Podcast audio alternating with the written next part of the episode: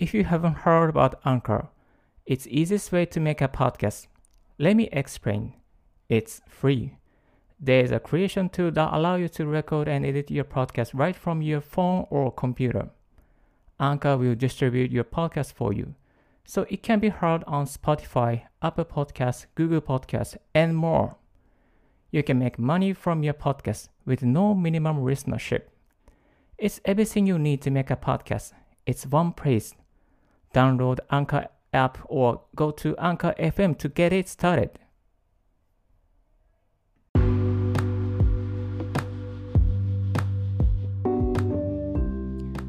Hello, this is Ricky speaking. Mac ユーザー歴13年のリッキーが Mac とライフハックで生産性を3倍にするをテーマにライフハック関連情報、Apple 製品情報、そしてたまに英語、外語学習情報について Apple Podcast、Spotify、Note などの12のプラットフォームに同時配信。リッキーの7分ライフハックラジオ、今日も始めていきたいと思います。2020年8月16日午前5時3分の東京から収録してお送りしております。皆さんおはようございます。いや、今日も寝苦しい夜でしたけれども、なんとか朝活で4時50、違う、3時57分に起きることができました。3時に目が覚めたんですけど、それで落ち寝落ちてしまって、またもう一度3時57分に起床ですね。昨日9時に、9時半に寝たので、約6時間ほど睡眠を確保することができています。はい。今日ですね、お送りするテーマは、Mac の解像度変更する紙アプリ、ディスプレイメニューについて紹介させていただきたいと思います。ちょっと主に Mac ユーザー向けの、えー、内容なんですけども、しばしお付き合いいただければと思います。えー、Mac ユーザーの方、あのー、ちょっとスペースが足りないんだけど、まあ、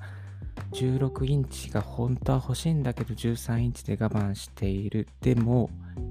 ちょっとスペースがもう欲しいな、もうもう少し広く使いたいなと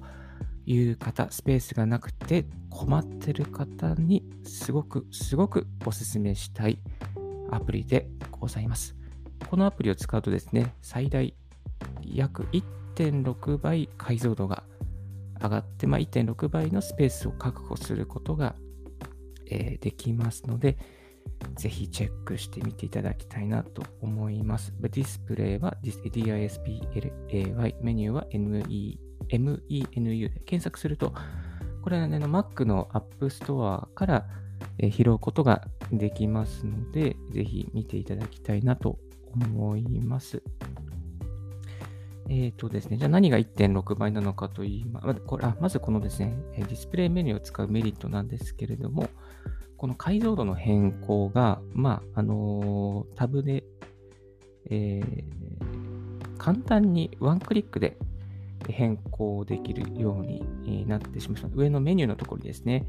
この、えアイコンが出てきて、そこで、えこうワンクリックでこの解像度にしますというんですね、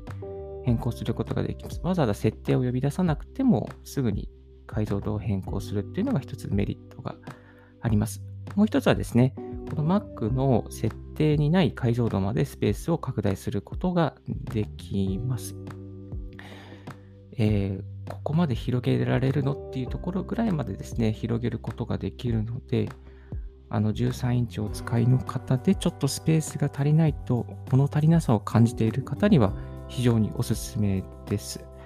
で、今私が MacBook Pro の2020年13インチモデルを使っ、13インチの2020年モデルを使っているんですけれども、この設定、システム環境設定のディスプレイを開いて、そしてあの調整できるスペースを拡大っていうところですね。これが最大、えー、1680×1050 が最大の解像度なんですけれども、このディスプレイメニューを使うと、えー、なんと、えー、1680×1050 が 2880×1600 まで拡大することができます。なので、これがだいたい1.6倍なんですね。ただし、この 2880×1600 にしちゃうと、すごく字が小さくてですね、あのよく人から言われますね。エリッキーさん、これで見れるんですか？こんな小さくて大丈夫ですか？みたいな感じで言われるんですけれども、まあ、あの、長く使ってるとですね、目が慣れてきますので、そんなに問題じゃないです。まあでも、とは言ってもですね、私、この前、えー、健康診断で視力が1.2に回復しましたので、まあ目いいからじゃないですかって言われるんですけれども、でも、あの、慣れてくればですね、この 162880×1600 でも全然問題なくですね、使うことができます。えー、と、これ今、MacBook Pro の2020年モデルでこれだけ大きくなりますけども、あと、例えば、えー、外付けのディスプレイとか、あとテレビに接続した時も結構こんな感じでですね、えー、画面、テレビの画面よりも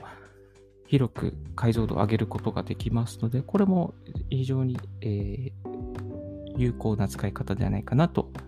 思います。まあ、テレビとか、えー、ディスプレイとか HDMI つないだ時もですね、すぐに、え、この HDMI つないだ先はどうしますかということもですね、ワークリックで選択できますので、あの解像度設定がしやすいですね。うん。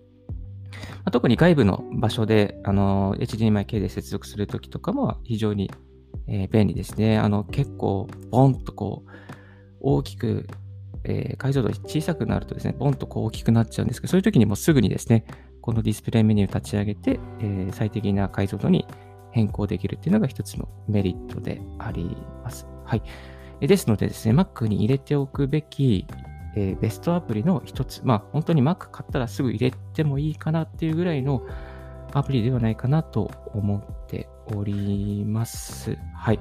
このディスプレイメニュー、すごくすごく便利です。えっと、今評価の方はですね、3.2っていうことで、ちょっと低いなと思うんですが、まあ、全然問題ないですね。サイズも2.8メガで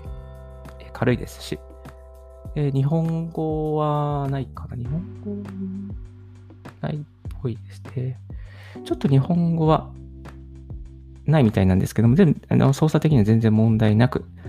えー、使えます、えー。スペイン語、デンマーク語、ドイツ語、フランス語、英語に対応しています。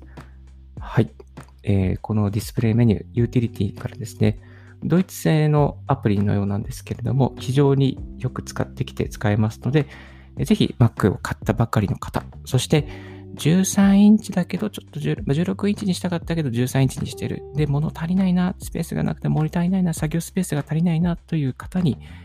ぜひ使っていただきたいアプリとして紹介でございました。はい。今日のラジオはいかがでしたでしょうか？少しでも役に立ったなと思う方は、ポッドキャストの登録、購読をお願いいたします。また、ブログ、ツイッターもほぼ毎日更新しております。リッキーさん、こういうライフハックを教えてください。こういうことちょっと困ってますということありましたら、ツイッターの方からですね、メッセージいただけると大変ありがたいです。Thank you very much for listening Ricky's Radio on Podcast.